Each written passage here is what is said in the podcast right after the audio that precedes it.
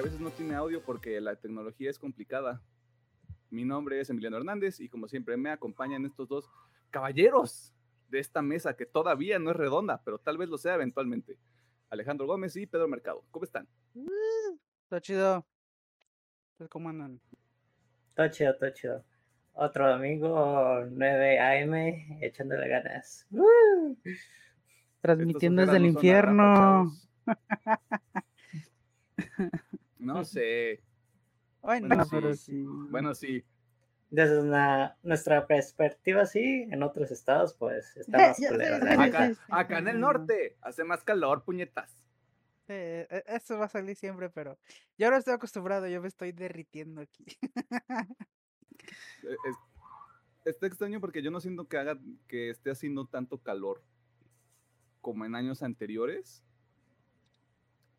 Yo creo que también, yo creo que también a esto se suma la vejez, pero sí es como de, ah, esto ya está bien incómodo, güey. Antes era como de, Oye. ay, qué feo, hace calor, y ahorita es como de, Yo, yo lo he estado viendo así como de, no hace tanto calor porque, por ejemplo, no son tantos días seguidos, o sea, hay como dos, tres días que está bien cabrón y después como que baja tantito, luego tres, tres días y antes sí era como que toda la semana, constante calor pasado. y no deja que empiece a llover, güey. Ya sé. Bueno, ya mínimo con que empiece a llover, las- con que las nochecitas sean fresquecitas. Ya. Pues sí. ¿Qué hicieron esta semana? Convivamos. Ah, a ver. Vi. Obviamente, reví el tema de la semana. Nada pregunto, más. ¿cuál Bueno, será? eh, obviamente los animes que estoy siguiendo. Y de juegos le di al Osu, como siempre. Y también leí un librito, pero eso va para mis recomendaciones, así que sorpresa. Y ya, es todo. Ok. ¿Y tú, Pedro? Mm, Pues eh, el episodio semanal de Lote Malo. Em, ya acabé Ju- Jujutsu no Kaisen, recomendación de Alejandro, eh, muy buena serie. Creo que no me encantó tanto el ar- arco final, pero pues sí tiene unas partes muy chidas. Le di un poquito al, al Warzone y pues se pudo completar el easter egg de, de zombies. Ah, y también un jugué un poquito de Psychonauts aunque ya le pegan algo los años al juego, aunque sí le metieron un poquito de tuning para esta edición recompatible. Va, va, Bien. va, va. Pues ya, hay, ya hay juegos que se van a ver medio extraños. Que no, no, o sea, creo que es como esta, esta visión como nostálgica de es que este juego se veía bien perro, estaba bien divertido, y lo vuelves a jugar y tal vez sí, pero si dices, "Mm, esto no está bien. Sí, sí, sí. Nada en contra de los juegos, o sea, los juegos no tienen la culpa de que a medida que pasa el tiempo, pues la tecnología sigue desarrollándose, ¿no? Mm, En la semana. Bueno, no sé si se, los comenté a los dos, pero estoy, estoy retomando Demon Slayer Sí, sí, no. porque, di- porque dije que la había visto nada más dos episodios hace ocho episodios de este programa, creo. Y dije, ¿sabes qué? Es un buen momento para retomar este cotorreo. Eh, yo no soy fan del anime, no consumo mucho, pero este está entretenido. Sí me, sí me, sí me interesa ver cómo, cómo se desarrolla el arco de, de los personajes. Em, obviamente vi el tema de la semana, de hecho lo terminé de ver hoy en la mañana. Como a ver. Por dos. Because YOLO, bro. Ah, jugué Warzone, jugué FIFA, las cosas que yo juego durante la semana. Eh, y ahorita estoy esperando que esté disponible Squadrons para probarlo, porque va a estar gratis el próximo mes en el, como parte de PlayStation Plus. Y ya, es todo. Hay, hay cosas que quiero, que quiero leer, pero de nuevo, mi, mi reto de estos, estos próximos años va a ser la gestión de tiempo. Solo tengo que encontrar, solo tengo que encontrar ese, ese fino equilibrio, ese fino balance. Y ahora, como Pedro no nos, no nos va a censurar, Ah, adelante, Y Emiliano. no, habla, y no, y no va a mostrar su dominio durante, durante esta parte introductoria del programa, pues vámonos a la sección de noticias porque, Dios mío, sí hubo mucho. O sea, Llevo mucho de muchos lados. ajá, hubo mucho de muchos lados, épale. Mix de todo. Surtido rico, suculento, sabroso. Bienvenidos, bienvenida, bienvenido, bienvenide a este su programa mágico musical. Uh, Cue the music.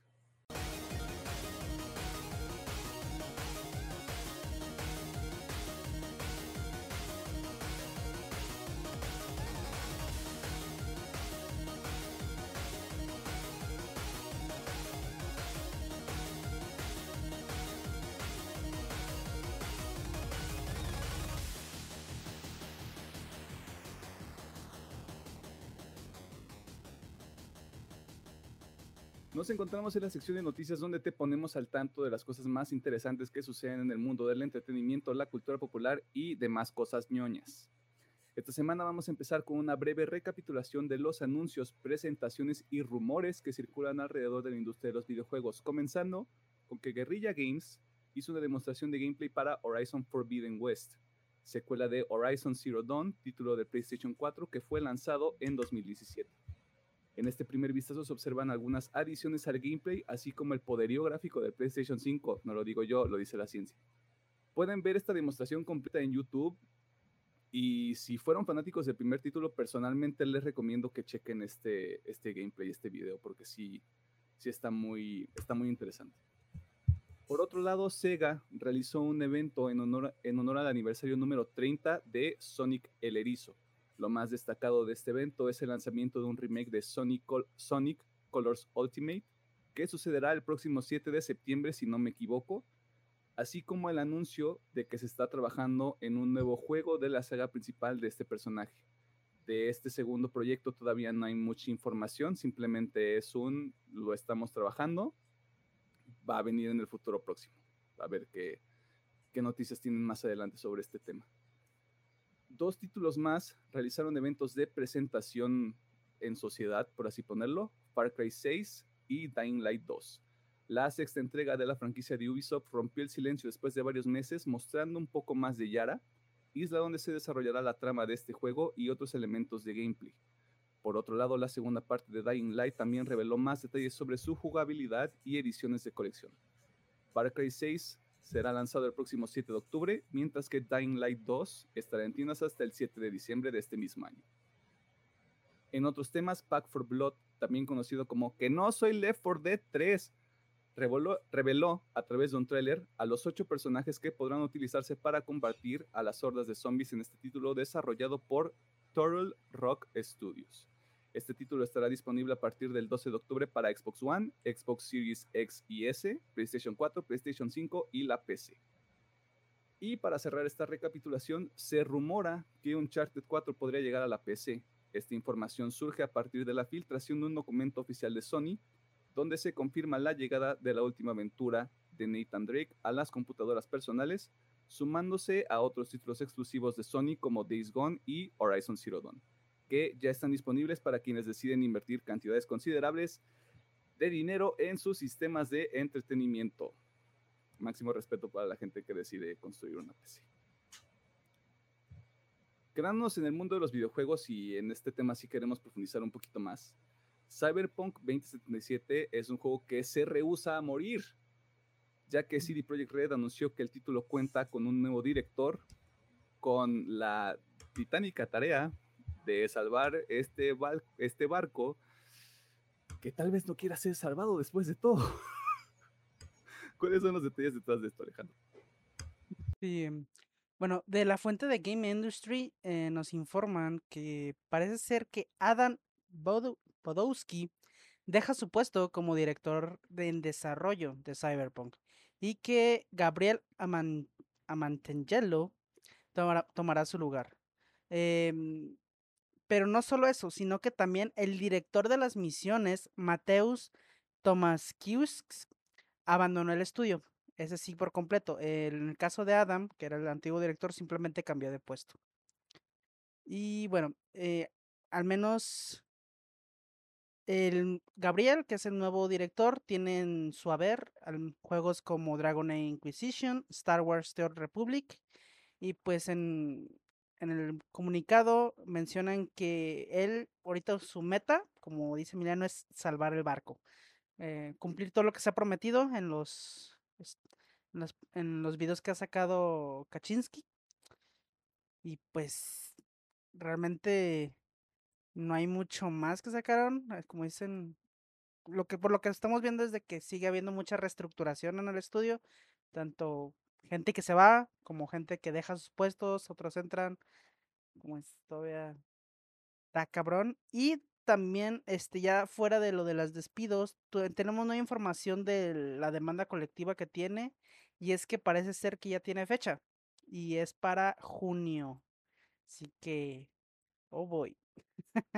O sea, esto sigue siendo un, de nuevo, el barco que se rehúsa a hundirse. Pero que ya, Está, ya está partido a la mitad. Ubican esa escena de Titanic, o sea, ya. Bro, o sea, muy pocas personas van a salir ilesas de todo esto. Y nada más van a quedar los botecitos del Titanic. y una mujer va a dejar a un hombre hundirse porque los dos no caben en una puerta, pero eso es tema para otro momento. Este, y pues sí, o sea, no, le tengo mucha esperanza a Cyberpunk, pero si se llega a hacer, va a ser una de las remontadas más épicas que jamás haya visto. Pues tienen todavía, o sea, el, el roadmap que habían mostrado era prácticamente de un año, ¿no? O sea, todo, todo 2021 es machetearle para que quede mejor. Pues como o sea, estamos a... Se decía que para septiembre era como que el último parche mamalón y ya se iban a enfocar en los DLCs gratuitos para la campaña. Pero ahorita es como ya estamos a medio año y hay muy poco avance. So, yeah. Ese debe ser el motivo de la reestructuración. Lo van a, lo más probable es que lo retrasen, pero tendremos que andar al pendiente de lo que suceda con este, con este título.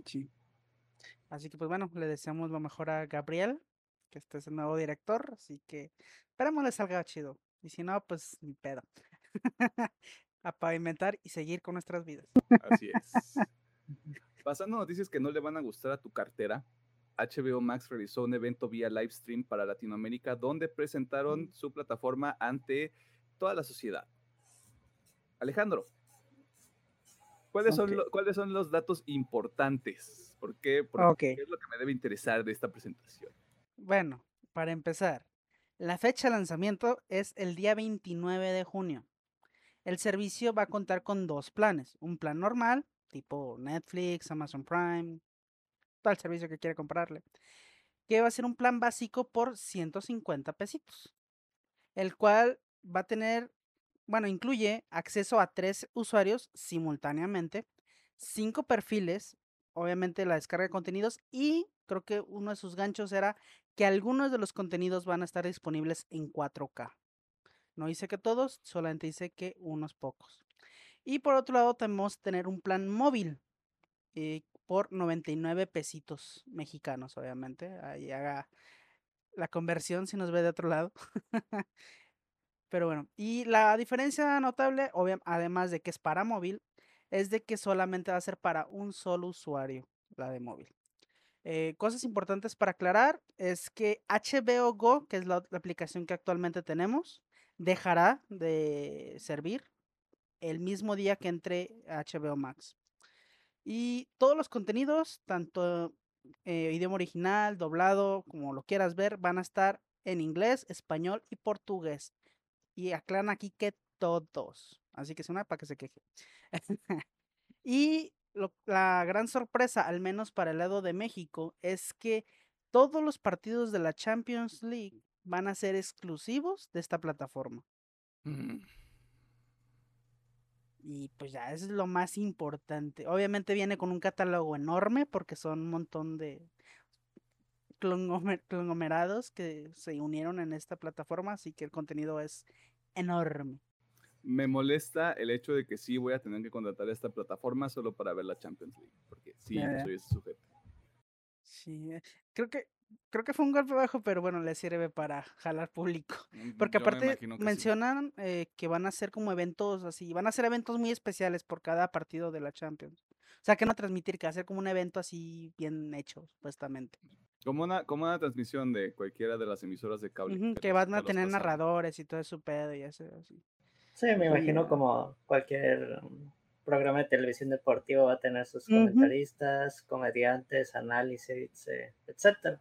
Digo, por Sí, sí, algo sí. HBO decidió quedarse con la transmisión de estos partidos. Sí, sí, sí. Bueno, también, de hecho, antes, esto sí es para mí, porque también mencionan que sí van a mejorar su infraestructura, así que espero que sí jale mejor que HBO. Tendremos, tendremos que ver qué sucede. ¿Cuándo dices que sale? ¿Junio qué? ¿29? El 29, sí, 29 de junio. Preparen sus carteras, hombre. Y Otra plataforma más que se mete a este Battle Royale otra más. de contenidos en internet.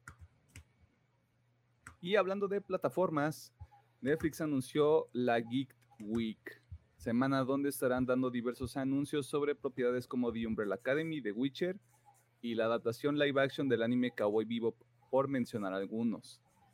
Pedro, Mande. ¿de qué se va a tratar esta semana? Platícanos. Bueno, la semana del 7 a 11 de junio, la Wicked Week de Netflix se explicará en contenidos, obviamente, de la tetosfera o ñoños, como prefieran decirle, del mundo y, virgen, vaya. del mundo virgen. Y al parecer, sí tenemos muchas cosas interesantes: películas, cómics, fantasía, animación y gaming. Como tú comentaste, se, se hablará de la revelación de Masters of Universe Revelación, Lucifer, la Umbrella Academy, The Witcher, The Satman. Yo creo que esta está en el foco de muchos de los amantes de los cómics. El show animado de Cuphead, la película de, perdón, la serie de Resident Evil Infinite Darkness, Combat Vivo y se dice que también va a haber otras muchas más sorpresas en, es, en esta pequeña semana.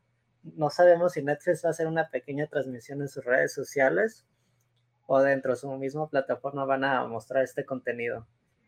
Pero yo creo que esta es la, el mes que nos van a consentir con todo tipo de contenido para, para los vírgenes. Habla Alejandro, veo que levantaste. Espera, espera. ¿Escuché bien? ¿Van a hacer una adaptación de Cabo Vivo? Live action, bro. Oh boy. Oh, boy. Live action. Lo anunciaron, Netflix, hace, lo anunciaron hace como dos años o hace un año, güey. Ah. Netflix, por el amor de Dios, haz algo bueno. Es, es de mis series favoritas, no la cagues. Sí, o sea, Cowboy Vivo es. Me atrevería a Mm. ponerlo en el mismo estatus que Evangelion, en el sentido de hay una fanaticada muy. Muy amarrada a esta propiedad. Tal, tal vez me voy a echar a la hoguera yo solito, pero incluso lo pondría por encima, muy por encima de Evangelion. Ok. Pero sí, please Netflix, haz algo bueno con esto. se- E- Entonces ya hay hype alrededor de esto. Lo más probable es que vayan a hacer pósters, anuncios de casting, trailers, o sea, como que lo van a ir dosificando a lo largo de esa semana, pero hombre, en junio hay un montón de cosas. Está Geek Week, está el E3, La está el E3. Summer Game Fest, Tres. el inicio oficial del verano, para que, para que empiece el rock and roll. ¿De qué fecha, qué fecha dijiste que es la Geek Week, Pedro? Del 7 al 11 de junio. Hmm, misma semana que se estrena Loki, ¿eh? De hecho. competir, baby. Y bueno, dos días después empieza la E competir. E3. Va a estar bien cargado, va a estar bien cargado junio, güey. Oh, boy. Voy a correr en círculos desde ahorita. La, la, la, la. Pasando a otros temas, durante la semana se anunció que Amazon, la empresa dirigida por un robot muy convincente, había adquirido Metro Goldwyn Mayer, una productora y distribuidora de películas y programas de televisión por 8.450 millones de dólares. ¿Qué pasó ahí, Alejandro? Mientras trato de entender cuánto es, cuánto dinero son 8.400 Es millones. muchísimo. Bueno, eh, para empezar, cabe aclarar que no está 100% confirmado, parece ser que todavía no se cierra el trato, pero a menos que algo muy extraordinario suceda, la compra ya está hecha. Pero cabe aclarar que todavía no está completa. Ok. Y pues bueno, parece ser que la productora no está en su mejor situación, ya que se menciona que Amazon adquiriría la empresa con todo y la deuda que esta carga. Y debido a esta deuda es que este, Metro Golden Mayer eh, había estado en pláticas con distintas plataformas y distintos servicios para su compra. Que obviamente al final pues fue Amazon. Y pues, oh boy. eh, la compra pues sí, eh, es muy significante porque empieza a marcar, bueno, no es no que empiece, sino que confirma el camino que se está, que está tomando ahorita para el, esta guerra de plataformas de streaming donde eh, Disney obviamente pues, tiene a medio Hollywood ahí junto con Fox y mierdas así. Em, eh, también tenemos, por ejemplo, a AT&T con Warner, la CBS con Paramount. So, ahora en vez de comprar una licencia de algún producto, pues te compras el estudio completo, ¿no? Y Entonces, tra- sí. tratas de ver qué es lo que queda en la industria de Hollywood y pues vete para acá, ¿no? O sea, yo también necesito un sí. estudio chido. Sí, sí, sí. So, pues, digo, es, o sea, ahí se ve, se ve que ahorita la guerra está con, ah, cabrón. Eh, bueno, Perdimos la imagen. perdimos la imagen. Esto, eh, esto es lo que pasa en programas en vivo. Eh, pero pues eso, sí. eh, tenemos ahorita el- cómo está estructurándose. Básicamente es con comprando productoras de cine y obviamente de series, porque no nomás hacen cine. So, sí, es un movimiento muy importante. Y pues veamos cómo, cómo se desarrolla la guerra de plataformas y a ver cómo responde Netflix y, por ejemplo, otras plataformas. Sí, ver de qué manera una- un movimiento como este impacta, porque independientemente de que lo decías ahorita, enlistando de alguna manera qué es lo que tiene cada plataforma, independientemente de los temas de deuda, pues aquí puede haber propiedades que o se retomen o se reaprovechen o, o se, se, se genera una nueva iteración para que lleguen más personas a través de Amazon Prime, pues, o sea, sería lo principal que yo vería a través de esta adquisición. Que todavía no es oficial, pero pues todos sabemos que eso significa que va a ser oficial en dos horas. Sí. el año próximo. En- ajá, en el año próximo. En otros temas, Sony sigue, sigue empecinado en construir su Spider-Verse sin Spider-Man, lo cual no voy a profundizar en ello. Ya que se confirmó durante la semana que Aaron Taylor Johnson se uniría a esta franquicia. Sí, franquicia. Y si ese nombre le suena familiar es porque el señor ya interpretó un personaje importante en el MCU. Pedro, ¿cuáles son los detalles de este casting? Hace aproximadamente dos días el portal de Rat, que se dice que es muy fidedigno en este tipo de noticias, confirmó que el actor Aaron Taylor va a interpretar a Craven en el Spider-Verse de Sony, pero como comenta Emiliano, él ya fue Quicksilver en el UCM, y lo cual esto sería como que algo muy interesante. No sabemos si en un punto Marvel y Sony van a colaborar en sus universos. Y por si todavía no le suena al actor, es eh, Kid Das cuando estaba chavillo. Principalmente lo identificamos por estos papeles. Creo que no conozco mucho de su trabajo, si le soy sincero, pero pues esperemos que le vaya muy bien en este papel. Y pues a ver si en un momento se va a integrar, a, integrar alguno de los Spider-Man que ya conocemos al universo de Sony, porque ¿para qué hacer tanta película de villano de Spider-Man si no tienes al, al trepamuros dentro de tu universo? Teoría de conspiración. Van a. Van, no, no los van a madrugar, pero dentro de cualquier negociación que haya con Disney, van a retomar a Spider-Man para que una vez que ya estén todas las películas que quieran hacer de villanos, ya tengan con quién pelear. Y te estoy hablando de un, plan a largo plazo, güey. Porque no necesariamente tiene que ser Tom Holland. O sea, Tom Holland en seis años puede decir, ¿sabes qué? Yo ya terminé con este cotorreo. Sí, puede ser a cualquiera. más. Podría ser. No, bueno, ya es especulación, digamos que de, tratarán de agarrar a Tobey Maguire otra vez a Andrew Garfield, lo integraron nuevo Spider-Man como comentas y digo, nunca se sabe, porque realmente no sabemos ahorita cuál es el plan de Sony, porque tenemos Venom 2 y Morbius para este año. Y no sabemos si una de esas películas nos va a dar una pista de algo que tengan en mente en el futuro. ¡Ha vuelto! Perdón, tenía que hacerlo. Eh, sí, yo creo que esto, o sea, Sony está jugando a largo plazo.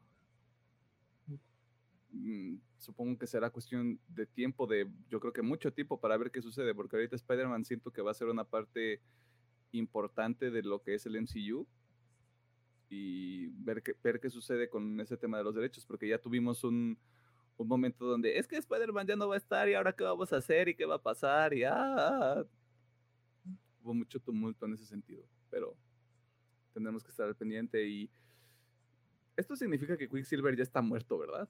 O sea, muerto, muerto. Sí. El, al menos el, el original sí. Ajá, el de la continuidad Todavía tenemos la posibilidad de que regrese el de Fox. Yo no creo. Yo creo que Mira, van a, puede, ser una buena opción ahorita. Van a castear, van a hacer otro casting, güey. Va a ser otro cast. Otro casting, no hay pedo, pero todavía, hay opciones. Maldita sea WandaVision. Digo, igual están los niños, ¿no? Pues ahí tenemos el sucesor totalmente espiritual de, de, de Quicksilver. Que se llama Speed porque creatividad. Buen Speed. Para cerrar esta sección, les compartimos algunos de los trailers de la semana y empezamos con el teaser de Eternals, porque obviamente, película del MCU que será estrenada el próximo 5 de noviembre. Por otro lado, el director Edgar Wright compartió el primer tráiler de su próxima película Last Night in Soho y si todo sale bien podremos ver esta cinta el próximo 22 de octubre. Otro avance que llamó nuestra atención es para la película Gunpowder Milkshake, que solo les puedo resumir como John Wick, pero en mujer. Y sale en junio 21 y al parecer va a estar disponible en Netflix. Esto todavía lo tengo que confirmar, pero está interesante. Si usted es fan de M. Night Shyamalan, o digo, no sé si lo pronuncie bien, tal vez le interese el tráiler más reciente de su próxima película Old, que se estrena el 23 de julio. Y si usted disfruta de contenidos poco nutritivos, hay un teaser para la quinta y última parte de La Casa de Papel, la cual será dividida en dos partes que estarán disponibles el 3 de septiembre y el 3 de, el 3 de diciembre de este mismo año. ¿Cuál es el trailer de la semana para ustedes? Yo creo que eh, Last Night in Soho me, me, interesa bastante. Ok. Sí, sí.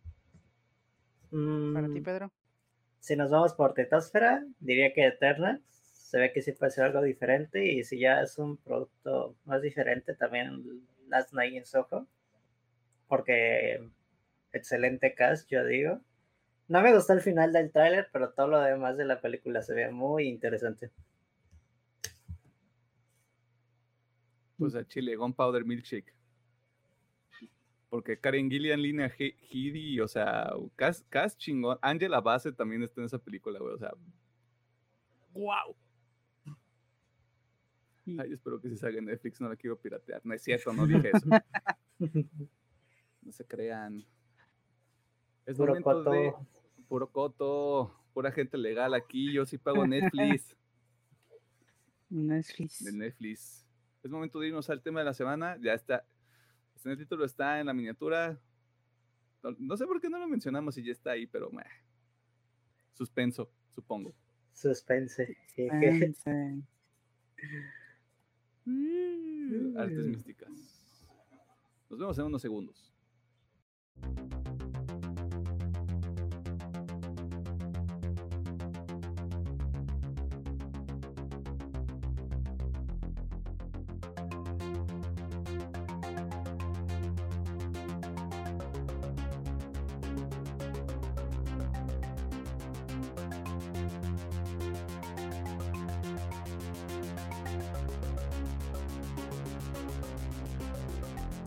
Nos encontramos en el tema de la semana y tengo que decir que este fue un tema impulsado por Alejandro y de forma colectiva pensamos que sí es un proyecto sobre el que vale la pena platicar un rato porque no hay algo similar en este momento que esté ofreciendo ninguna televisora o ninguna otra plataforma como tal. Estoy hablando de la serie Love, Dead and Robots, o sea, hace Amor, Muerte y Robots, la cual pueden encontrar en Netflix y cuenta ya con dos temporadas. Lo interesante de esta serie es que se trata de una antología, una colección de cortos animados con diversas técnicas y con narrativas que solo se enlazan por los elementos que se mencionan en el título. Y por cierto, esta es una serie para adultos. O sea, hay que quitarnos eso de medio porque, ay, sí, la animación para niños y no sé qué. No. No, no se confundan. Otro elemento que vale la pena resaltar de esta serie es que los cortos no duran más de 20 minutos. Hay algunos incluso que duran menos de 10, pero que logran contar una historia de principio a fin, lo cual creo que es una muestra del talento que hay en este medio de la animación. Por lo que si decides ver esta serie, es muy probable que si la termines en un día. Menos de ocho horas, menos de cuatro horas, me atrevo a decir, no sé, no, he sacado, no he sacado como el tiempo completo. Para empezar con esta plática, cada uno tiene un top para cada temporada. Para la primera decidimos que fueran tres y para la segunda solo un corto. Cada uno tiene sus propios criterios individuales para cada top y vamos a estar este, rebotando y platicando sobre por qué nos gustaron cada uno. Es muy probable que entremos en detalles de la trama, este, cuestiones ahí medio, medio que, que pueden arruinar la experiencia, ¿no? Así que estás advertido o advertida, como siempre. Ahora spoilers. Alejandro, ¿quieres empezar con tu top 3 de la primera temporada o qué eso? Sí. Ok. Bueno, ah, a mí me costó muchísimo hacer el top. Estuve un ratote aquí pensándole, porque hay muchos episodios que me gustan y me gustaron mucho. Eh, así que primero sí quiero empezar con unas menciones honoríficas de episodios que me gustan mucho. No entraron en mi top, pero aún así son muy buenos. Eh, obviamente, eh, los Three Robots o los Tres Robots. me gusta mucho ese episodio por los temas que agarra y obviamente por la sátira que tiene, así que mención honorífica aparece. Eh, Fish Night o Noche de Pesca, eh, siento que es uno de los más débiles, pero visualmente más bonitos. Eh, simplemente ese es su propósito. Sima Blue, que es uno muy, muy, mucho más mm, de perspectiva, más filosófico. Y el de Good Hunting, que es este tipo cyberpunk, no, steampunk, perdón, steampunk con dioses y ese pedo, así que es mis menciones honoríficas, también esos son muy buenos. Y en cuanto a mi top, no tengo como uno, dos y tres, para mí todos son uno. Eh, todos me Yo no soy elitista, dice. Eh, sí, todos son uno, así que voy a empezar con... Bueno, antes quiero aclarar, yo soy muy fan del espacio, así que van a ver mucho de eso en mi top. Eh, obviamente uno de mis, mis, mejores episodios para mí es Helping Hand, o sea, una manita de ayuda. Eh, es muy sencillo, obviamente este episodio no tiene una trama muy allá ni una animación muy, muy espectacular, pero me encanta cómo lleva ese, bueno, no misterio, ese drama espacial a todo lo que da, ¿no? Eh, explicando un poquito de qué trata, tenemos a una chica que trabaja reparando una estación espacial, que en mi mente es la Estación Espacial Internacional, en la cual ella al salir a reparar ocurre un accidente con la basura espacial. Eh, que para el que no sepa, la basura espacial son como todos los restos que se quedan allá en el espacio de toda la mierda que mandamos. Entonces ocurre un accidente, se daña tanto sus, propulsores como su sistema de oxígeno y pues todo, ¿no? O sea, solamente le queda el sistema de comunicación y 15 minutos de tiempo, el cual empieza aquí un periodo donde pues, vemos todas sus fases, ¿no? De negación. Eh, toda esta fase que... ira, todo este pedo. Tratando, tratando de asimilar el hecho de que, pues, esto es todo. Hasta que, pues, el instinto de supervivencia sale a flote y la chica decide eh, arrancarse el brazo. Eh, bueno, primero se quita la protección eh, y se le congela el brazo, como muy probablemente suceda. digo, no, no, yo nunca he estado en el espacio para decirle, sí, a huevo, eso pasa 100% seguro, pero es lo más acercado a la realidad. Y pues se le congela el brazo, se lo arranca y con ese toma impulso para salvar su vida, ¿no? Ah, como digo, no tiene una historia muy espléndida, pero el drama que maneja y como yo soy tan fanático del espacio y todas estas cosas, me gusta mucho, me gusta muchísimo este episodio. Así que bueno, Helping Hand. Yo en algún momento comparé este episodio con Gravity, no sé, me dio mucho ese, ese feeling. Es, es, Gravity sin pedos, pero con menos presupuesto. Es, es, Gravity, con una sola persona. Sí. Así que bueno, ese. Eh, mi segundo eh, sería Beyond a Killer Reef, que again, espacio. en este tenemos igual una tripulación que se está preparando para un viaje bastante largo el cual parece ser que termina en Perdidos en la Galaxia. Y lo que me gusta de este episodio es el final. Eh, porque aquí este episodio se trata mucho sobre pues todo el misterio y todos los sí pues todo el misterio que tiene el universo cómo puede afectarnos y y el el punto de que la bestia en sí no es mala. La bestia en sí quiere dar, quiere ayudar a la gente que está perdida. Eh, bueno, dando un poquito de contexto, eh, tenemos este crew que por hacer el destino termina muy lejos de su destino. Eh, el capitán se encuentra con una ex y tienen un encuentro medio romántico. Pero poco a poco el episodio nos va desarrollando que todo es una mentira. Eh, de hecho, si ponen atención, cuando hay interacciones con este, el capitán y la, chica que lo recibe, hay medio fallos en la Matrix de en el fondo. Como mm. dándote ese de que, hey, este pedo no es real. Eh, obviamente la primera vez que lo ves es impactante la revelación de que todo está en un sueño. O sea, sí se pierden, la tripulación sí se pierde, pero es que este ente eh, que tiene, parece ser el control de control mental, pone a la tripulación en un sueño y les muestra lo que ellos quieren ver, pues como para que sus últimos días sean buenos. Y, pero pues terminan así y es una bestia totalmente deforme, muy Lovecraftiana. Y pues. Si a usted no le eh, gustan las arañas, este. Eh, advertencia. Eh, y obviamente me gusta ese giro de que parece ser que esto ha pasado muchas veces, porque incluso cuando despiertan a la chica es como que es que ella no es, y como que ella sabía pues que estaba dentro de un sueño. Y pues sí, eh, me gusta mucho este porque como digo, trata mucho del espacio, estos miedos que hay sobre los misterios del espacio.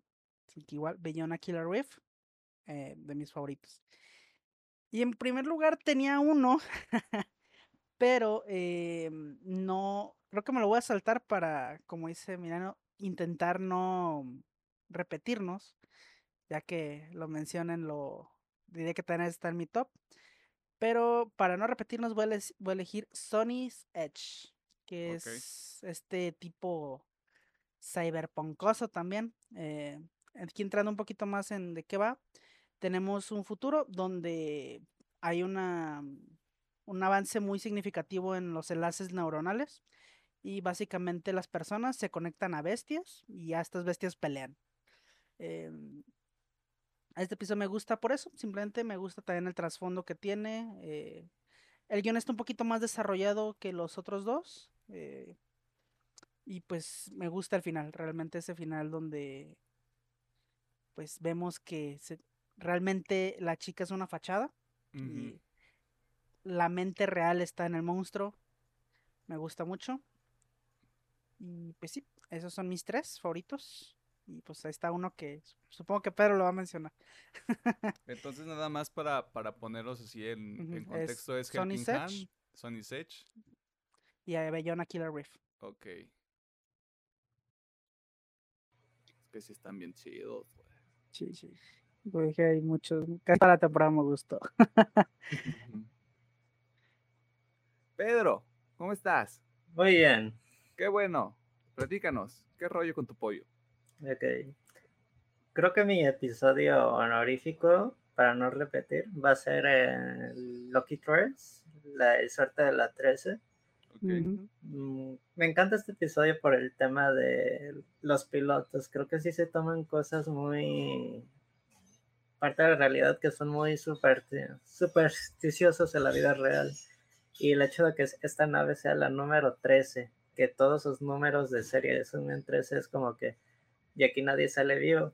Y llega como que este piloto a demostrar que es todo lo contrario. Así de que se volvió tan famoso en su escuadrón de que de todas las misiones, 10 misiones, todos regresamos. De tres expediciones, fuimos la única nave que regresó se nos da como que la inteligencia artificial, como que una evolución con la conexión con su piloto de que al final la nave se podría decir que tomó conciencia para ayudar a salvar a su piloto y a todos sus tripulantes. Aparte que la animación está muy, muy, muy buena. Y dime, top 3. Híjole, yo creo que tampoco voy a dar numeración. Ok. Eh, voy a tomar también el punto de la que mencionó Alejandro, el de Billon, eh, de Crew Este me gustó porque como yo soy fanático mucho de los juegos de ciencia ficción, digo como que varios elementos que me encantan de esto de la grieta que se sirve como un medio de transporte para llegar más allá en el universo. Lo vi de un elemento de Mass Effect. La animación también me recordó mucho a los juegos de Halo Wars en sus cinemáticas. Las máquinas de aquí, de, ¿cómo es? Las que te ponen a dormir, se me fue el nombre. ¿Criogénicas? Criogénicas. También me encantó mucho este elemento. Y también de, como dice Alejandro, la criatura este, nos la ponen en un elemento de que pues trataba de hacerlos pasar mejor en sus últimos momentos. Yo la comparé también un poquito con el Flood de Halo, solo que el Flood es pues un parásito y pues toma totalmente control de tu cuerpo. Y pues aquí está el contraste, no no sabes en qué parte del universo estás, pero esta criatura te, te da el mejor momento que puedes vivir ahí. Pero eso sí, el, rompimiento de la matrix o de la simulación creo que también es un elemento muy importante. Ese giro que toma al final el episodio es muy bueno. Eh, mi, segunda mención es de Witness, el, el testigo. Creo que este episodio es muy interesante porque empieza como que entre una pelea entre dos sujetos y termina con la muerte de una chica. Y si estás totalmente atento al principio, la chica que, que muere es la testigo que la presencia del otro lado del edificio. Y ya se, se hace un, una persecución de esta chica que atestiguó el asesinato y del chico que la está siguiendo. En un momento piensas, no, pues sí la quiere matar porque presenció el asesinato, pero no, el chico solo quiere hablar con, con ella. Porque si te entra este momento de duda de, porque ella está aquí si acabo de, matarla. Y ya se da esta persecución con eh, varios temillas. Y ya en el final, creo que lo interesante es de que ahora ocurre al revés.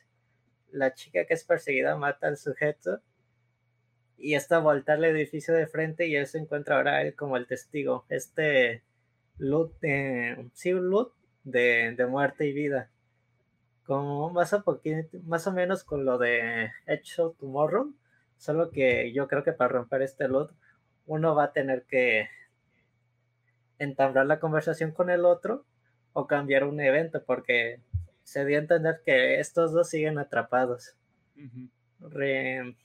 vive, muere y repite hasta, hasta el final. Y de hecho este episodio también me gustó porque la animación, no sé, creo que tiene elementos de live action, animación 3D, 2D, me recordó un poquito a la animación de, de Spider-Verse. No sé por qué, pues, tiene esos elementos. Pequeño dato, el no, no, estoy, no estoy realmente con el dato ahorita, pero el director creativo o el director de arte de Spider-Man fue el que dirigió este episodio. Oh. Uh. Así que sí, por eso entiendo que se te pase aparezca. Y también sí, el que no quise mencionar es justamente este, el testigo. Es muy buen episodio.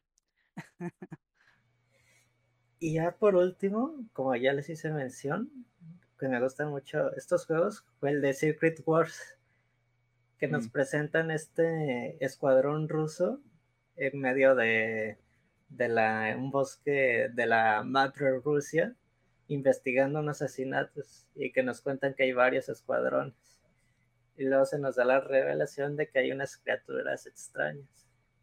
Y dentro de esto creo que yo lo he visto mucho en los juegos y en libros de siempre el ejército alemán o ruso juega con la magia negra y activa ciertas criaturas. Y sí me dio mucho feeling de, digamos, de la historia de zombies de Black Ops y de otros juegos. Y ya la historia es de que tienen que encontrar el nido de estas criaturas para evitar que se propaguen. También haciendo mención de que, ah, sí, el, escuadrón principal está peleando contra los alemanes, así de que tenías la Segunda Guerra Mundial con los nazis y aparte estabas con, con estas criaturas y ya se nos da como que una pelea épica entre el nido, que realmente era mucho mayor de lo que pensaron, al grado de que el coronel le dice a su hijo en el último momento que escape y que dé las coordenadas. Y creo que esta secuencia final donde los soldados se sacrifican peleando y terminan en su muerte sí te da como que esta sensación de pues, no es un final de todo feliz, que al final llegan los bombardeos a acabar con estas criaturas. También recalgo aquí mucho la animación. Yo digo, yo creo que en este punto los videojuegos ya están entrando en un nivel más o menos así en cinemáticas y ya diría que está en gameplay. Y sí me gustaría ver algo así en el, en el futuro en los juegos. Ese es mi, mi top 3. Chécate el State of Play de Horizon Forbidden West, bro. Ya, ya lo chequé, sí se, sí se ve muy verde, la verdad. Está, está, muy cabrón, pero habiendo hecho ese comercial, para recapitular, Pedro, Beyond Aquila Rift, The Witness y The Secret War. Sí. Ok. sí, o sea, Beyond Aquila Rift ya lo había dicho, está muy chingón, The Witness también. Y The Secret War creo que lo habría puesto en mi top 3, sí, pero no lo, no lo hubiera mencionado. Igual también lo puedes mencionar Es que ya, ya, voy a repetir uno con Alejandro. Ok. Creo que él sabe cuál es. Creo. Mira, ya que estamos aquí trepados. Yo tuve, creo que los tres tuvimos la misma disyuntiva. La situación para mí fue que de 18 cortos, 10 Después así como de, ah, si tuviera, si tuviera que hacer un top 10, esto sería más sencillo. Sí, sí. Porque ya, ya tenía los 10. Pero yo voy a empezar con menciones honoríficas y la primera va a ser Sima Blue. Este, Sima Blue trae como su propio tema de, de animación, su propio tema de estética. La, la, historia, la trama y sobre, todo sobre todo la revelación de este, de este corto creo que es lo más interesante. Creo que no le había puesto tanta atención la primera vez que lo vi, porque todos los cortos los procuré verlos ayer. Y sí, sí dices, no es anticlimático. O sea, no es, no es una, un tema de acción, no es un tema de, ah, esto va a estar, esto va a estar bien loco. Pero al, al hacerlo una cosa tan sencilla como de voy a regresar a mi forma original, es como de, Ok. Porque, porque juegan mucho con esta, con esta idea de los robots son malos y los robots se van a matar y los robots, o sea, el tema tecnológico y el tema de desarrollo, bla, bla, bla, pero creo que aquí la pregunta que responden es, ¿qué tal que un robot no quiere ser algo más que una, un lavador de piscinas?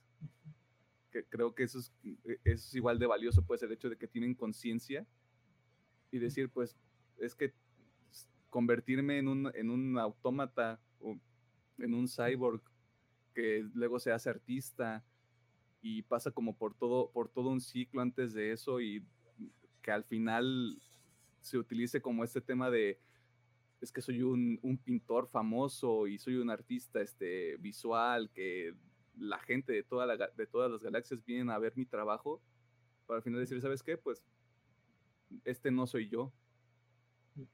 Creo que eso es, eso es lo más valioso que tiene Cima Blue. Y esto es solo mi mención honorífica. Voy a procurar no tardarme tanto. Yo en ese, comentando un poquito, me gustó mucho, yo también lo extrapolé mucho con, por ejemplo, con nosotros, con los humanos, ¿no?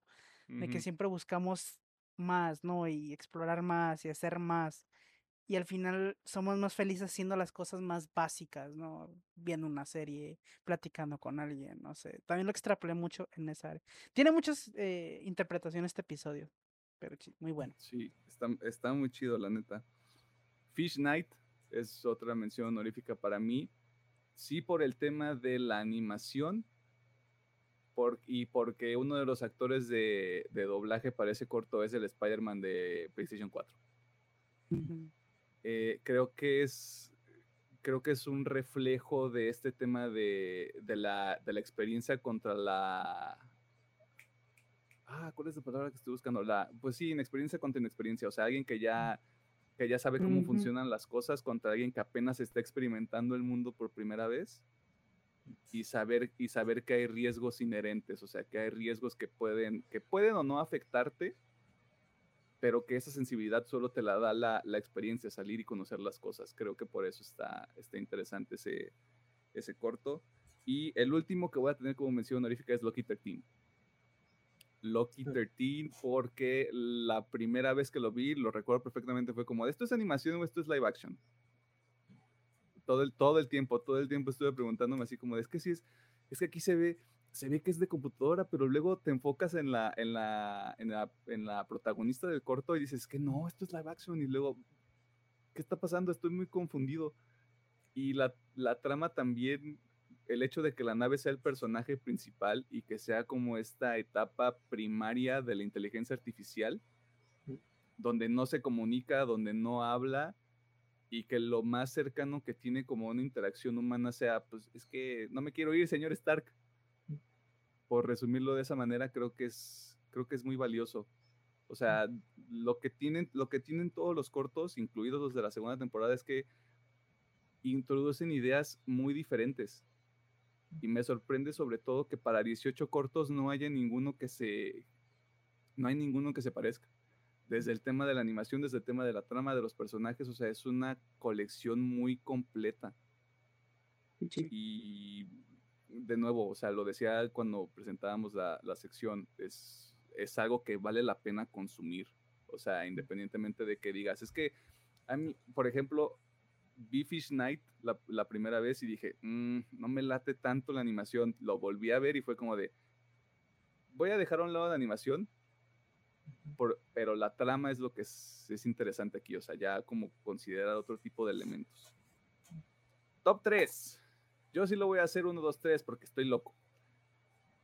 Número 3, Suits.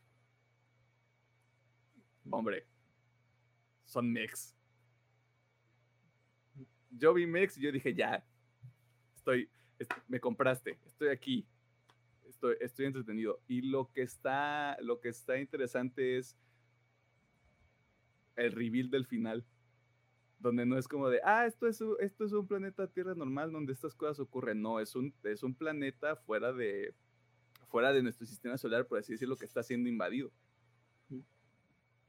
Que es, la mayoría de los cortos también tienen como estos twists al final que pueden ser o no como la parte importante de la trama. Pero el hecho de los, de los trajes mecánicos, de los robots enormes, que hay como un sistema de defensa, y el hecho de que sí tiene momentos que yo considero emocionales, eh, me parece lo más, lo más valioso del, de, de, este corte en particular. Algo, algo que yo me estaba preguntando para armar el top 3 era, me gustaría ver una película o una serie completa de estas propiedades y a partir de eso dije, Suits, sí quiero ver esto porque quiero ver, por ejemplo, qué está pasando en otras partes del planeta. O quiero ver si hacen otro tipo de robots, o quiero ver si hay otro tipo de alienígenas, o sea, como tratar de desarrollarlo un poquito más. De nuevo, o sea, sí se cuenta una historia de principio a fin, pero creo que Suits, Suits da lugar a, algo con mucho potencial en cuanto a historia y animación. Número 2, Blind Spot. Este es un poquito más cortito. Aquí la trama es un grupo de cuatro androides, robots, quieren robar un microchip de un convoy armado. Aquí la sorpresa es que uno a uno los van eliminando. Yo recuerdo la primera vez que lo dije fue como de, pero ¿por qué? ¿Qué está pasando aquí? Esto, debería ser más divertido. Eh, o sea, obviamente logran el objetivo porque ficción tiene que hacer ficción, supongo. Eh, aquí lo interesante, más, más allá de, la animación, es lo inesperado. Es como de, te presenta, te presenta rápidamente un equipo, te presentan rápidamente cuál es la calidad de sus interacciones. Está el líder, está la, la, chica con mala actitud, está el vato rudo y está el nuevo. Y nada más con los primeros tres minutos de, de, introducción de los personajes, a partir de eso es como de, ah, bueno, ya los viste, los vamos a matar a todos. O sea, como esa, como esa parte de, de poder tomar riesgos en un, en un medio de, de, animación, creo que es también algo, algo muy, muy valioso.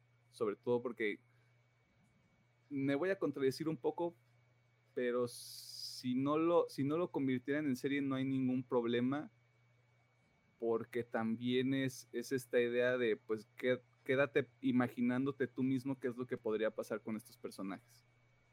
Creo que ahí también es algo es algo interesante, pero yo me voy con este de Blindspot, que por cierto tiene muchas secuencias de acción que a mí me gustaron mucho. Número uno, Sonny Edge. Hombre. Yo, recuerdo muy bien la primera vez que vi toda la, toda la primera temporada, que este fue el primer, el primer corto que me salió. El tema de de que sí es un contenido para adultos, un contenido maduro, el, tema de la violencia. El, hay, un, hay un momento antes de la pelea entre lo que yo llamo Pokémones en esteroides, donde utilizan la luz, la luz negra para reflejar como los dibujos que traen todas las personas que están ahí. Para mí fue como de, ¡ah! Este está bien chido. Eh, creo, que fue, creo que fue un momento que me gustó mucho me gustó, me gustaron los diseños de los monstruos como tal, donde no se ve así como de... Son bestias que están diseñadas para pelear, pero también lo veo y es como de... Mm, podría abrazar a este Pokémon violento. Eh, el reveal del final, que ya lo, ya lo comentaba Alejandro, para mí creo que fue como el... ¡Ah! ¿qué está pasando aquí? Porque tal vez esto se ponga un poquito profundo, pero el tema de la venganza lo, no, es, no es lo principal, o sea, lo, lo primordial es, soy una sobreviviente. Y desafortunadamente eso me, eso me llevó a tomar una decisión donde yo para poder tomar venganza tengo que tomar otro cuerpo porque el mío ya, vean el corto ahí, profundizan un poquito más sobre qué sucede. Pero este cuerpo no me sirve ya, no me va a permitir lograr ese objetivo. Pero convertirte en un Pokémon con esteroides también es otro paso, güey. Sin embargo, sí es... No quiero decir que es el mejor, pero desde mi punto de vista es como este es un gran primer paso. O sea, lo, tengo en primer lugar, sobre todo porque fue la primera impresión que tuve de toda la, de toda la antología, de toda la colección. Y a partir de eso, pues lo que decía Alejandro y lo que decía Pedro, o sea, es muy difícil decir, estos son mis tres favoritos porque hay mucha calidad. Pero el que pega, el que pega primero pega más fuerte. Creo que ese es mi motivo para tenerlo, para tenerlo en primer, en primer lugar en el top. De nuevo es Suits, Blindspot y Sony Edge, o la ventaja de Sony. haciendo otra mención honorífica. Si quieren uno nomás para cagarse de risa, el de Alternate Histories, el de las líneas temporales donde te muestran cinco líneas temporales donde, o seis donde ¿qué hubiera pasado si Hitler hubiera muerto en este momento? Si se quieren cagar un ratillo de risa, creo que ese también está totalmente recomendado por todos los giros de cada línea temporal. De hecho, hay uno que se me olvidó, que también me gusta, pero me gusta por lo absurdo que es, que es el When Yogurt Took Over. Eh, que es como, se me hace muy, muy bueno, pero por lo absurdo que es. que era, lo que a, lo que hacía referencia, o sea, el hecho de, decir, pues nada más tienes, lo estoy poniendo de una manera muy sencilla, pero solo tienes que construir un corto que esté relacionado como con estas tres cosas y de ahí date rienda suelta. Puede ser lo más serio o lo más ridículo que se te ocurra. Y tenemos cosas como Beyond the Killer Rift y Sony Sage, y del otro lado tenemos Alternate Histories y When the Yogurt Took Cover. O sea, hay, algo, hay algo para todos en esta colección, yo me atrevo a decir. Pero habiendo dicho eso, creo que las cosas se van a poner un poquito más interesantes mm, con la segunda temporada. Sí. Porque ya los había dicho, la segunda temporada solo tiene ocho cortos. Ocho cortos. Creo que el de menor duración son diez minutos. Creo. Aquí, aquí se aplica la regla de son entre 10 y 20 minutos lo que, duran, lo que dura cada corto de la segunda temporada. Alejandro. Bien. ¿Cuál es tu top 1? Para empezar igual, voy a ir con menciones honoríficas. Okay. Out Through the House, que es este corto navideño donde Santa es un monstruo. Está bien cabrón, güey, está bien cabrón. Ese me gustó mucho, me gustó mucho tanto la animación, cómo manejan el tema y obviamente esa ese clip final de y qué hubiera pasado si no éramos buenos. Ajá.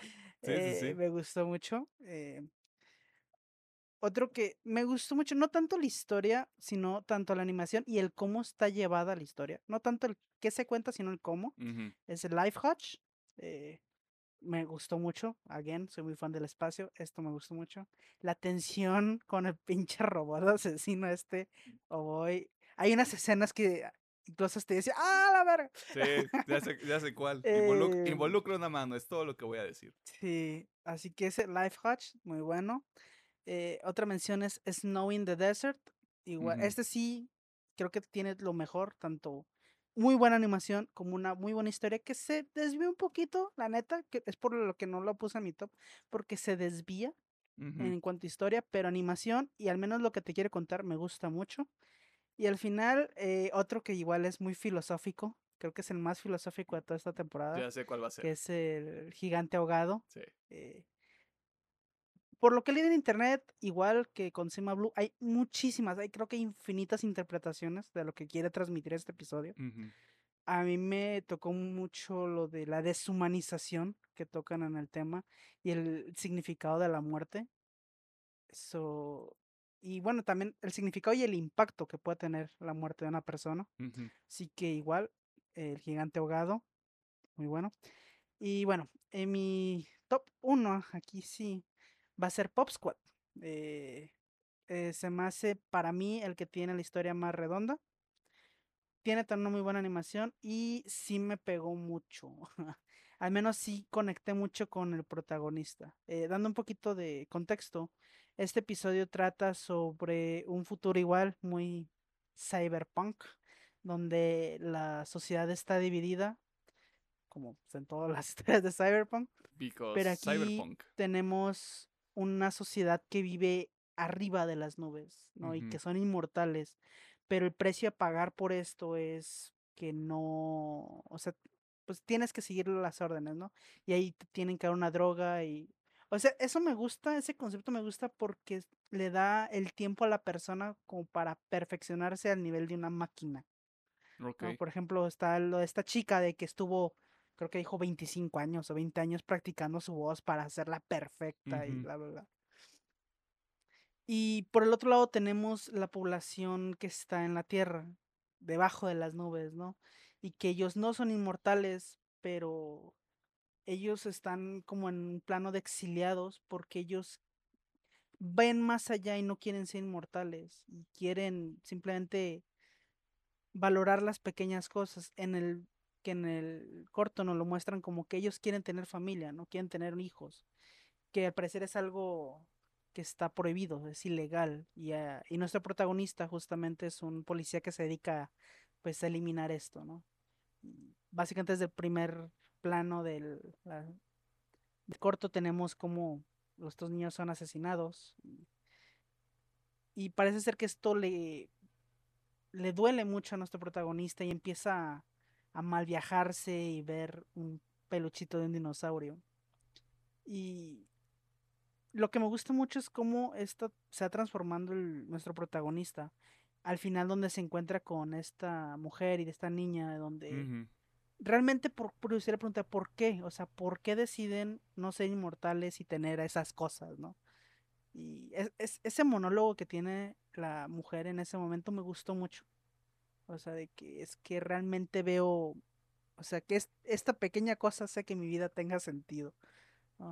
Eh, así que me gusta mucho. ¿Qué voy a comentar, Pedro? Creo que, creo que es la parte más importante del episodio que comentas, que le dice, he vivido más de 200 años. Y a mm. partir de que nació mi hija, he volvido a sentir lo que es la vida como tal. Y de, eh, así de volver a ver todo a través de sus ojos me da ese sentimiento de humanidad, lo que nos hace sentir humanos, ¿no? Y aparte el hecho dice, usted está sonriendo al verla y pues sí causan el conflicto del personaje, todo lo que comentas. Y pues bueno, obviamente al final el policía muere protegiendo a esta familia eh, de su compañero, compañera, no me acuerdo. Eh, y pues, pero al menos muere feliz de que recuperó un poco su humanidad y que realmente está sintiendo otra vez. Así que este es mi episodio favorito de esta temporada. Me, gustó mucho por lo redondo que es y pues por los temas que abarca, ¿no? Pues sí, pues sí. Ok. Pedro. ¿Qué pasa? Ya sabes lo que tienes que hacer. Ok. De mis menciones honoríficas, va a ser el de servicio al cliente de, si quieren contexto, la aspiradora asesina. Muy bueno. Creo que más que nada es por el sentido de la comedia de este episodio, de que la aspiradora empieza a revelarse con ciertas actitudes de su dueña. Y la dueña es de que hasta cuando llama al servicio al cliente, si su aspiradora quiere eliminarla, apriete uno. Si quiere sacrificar su perro y es de, ¿qué onda con tu servicio al cliente, hermano? y ya, sí, ya la es de, ah, pues la supervivencia de la señora tratando de salvar a su perrito y de tratar de reiniciar esta aspiradora. Y con el hecho de que al final el, el vecino le hace paro, por casualidad el destino le da un escopetazo. Y creo que lo más chistoso pues es el giro argumental. Si usted destruyó esta máquina, todos nuestros productos ya capturaron su ADN y procederán a eliminarla. Y es de, ¿what? Chingón. Gracias por el servicio. El segundo que hago mención es el de Yellow. Creo mm. que más que nada este me gusta por la animación. Esta animación 2D. De aquí ya también se nos trata de otro futuro distópico en otro planeta donde ya los humanos estamos técnicamente mejorados con ciertas con ciertas mm, modificaciones. modificaciones. Y es de que en la familia está pues el hijo que tiene modificaciones y el chico que no. Y la discrepancia de que, ah, este es 100% humano. ¿Qué, ¿Qué, habilidad puede tener? Y no, pues ya le pide paro a su hermano de que acompañarlo para probar su valía de esto de que se van a los a ver las ballenas. a ver las ballenas y el hecho de que el chico que no tiene ninguna modificación, pues salva a su hermano. Y ya es de que pues, sí tienes la habilidad y todo, y no necesariamente necesitas modificaciones. Así también callando pues a su grupo de amigos de el que hace aquí posiblemente vaya a morir.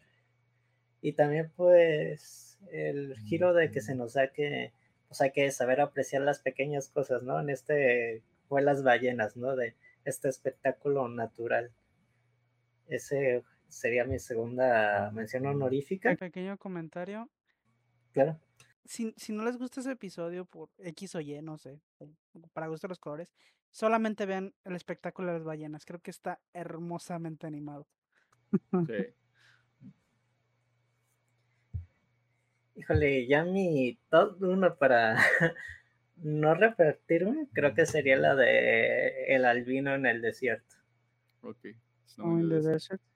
Sí. Creo que a otro futuro distópico en otro planeta y nos habla de un hombre que ya que llegó a la cadena evolutiva del punto de que él puede regenerar propiamente su cuerpo. No se nos da mención de si tuvo una modificación o, o llegó a la cúspide de la evolución y ya también se nos presenta un chica que, una chica que le pide que se puede ir con él a, su casa y que lo invita a esta empresa para que puedan tomar muestras de su ADN y crear avances en, la salud. Y también está el otro grupo de, de la mafia que lo quiere muerto para hacer experimentos con él. Y también mm, muy buena la animación. De hecho, el vato dice cuando va al principio del episodio dice por un encargo de la tierra, dice, no, pues aquí está, te encargo en dos meses esto, y ya como que, ya cuando abre la cajita dije, no, pues va a ser un arma, una modificación o algo, y es como que unas simples fresas, ¿no? A disfrutar la vida, ¿no? Es como unas papitas, güey. Si se acaba el, si se acaba el planeta, yo así como de, oye, güey, si encuentras unos doritos por ahí, tráetelos. Unos doritos, una mandarina que te encuentres. Una, coquita bien fría, uff. Uf. Las pequeñas cosas. Continúa, Y pues también son el, otra vez, obviamente como ya lo mencionamos, todos los episodios tienen como un giro al final. Y aquí es el giro de que la chica que lo acompaña es de que es una sintensoide era humana, pero por cosas del destino tuvo que modificarse. Modificarse para sobrevivir en esta vida. Y ya pues hacen el complemento de que, eh, que los dos se sentían muy solos y que no tenían realmente un amigo o una pareja sentimental que los acompañara por su, sus rasgos distintivos con, con las demás personas. Va, va, va, va, va, no está bien. Entonces, nada más, creo que no lo había comentado, pero para Alejandro es Pop Squad. Para Pedro es Snow in the Desert o El Albino en el Desierto. Sí. Well, fuck it.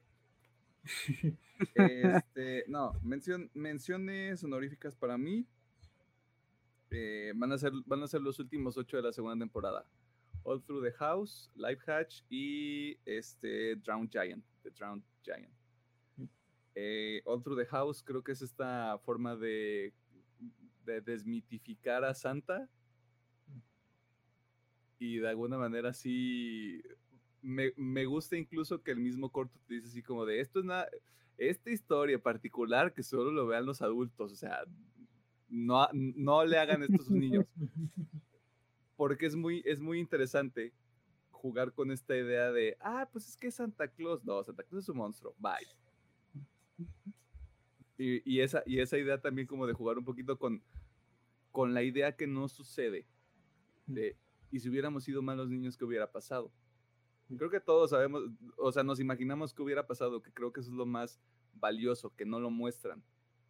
Porque si hay un momento en el que digo, ¿por qué está, está muy cerca. Este o sea, este corto va a cruzar esa línea.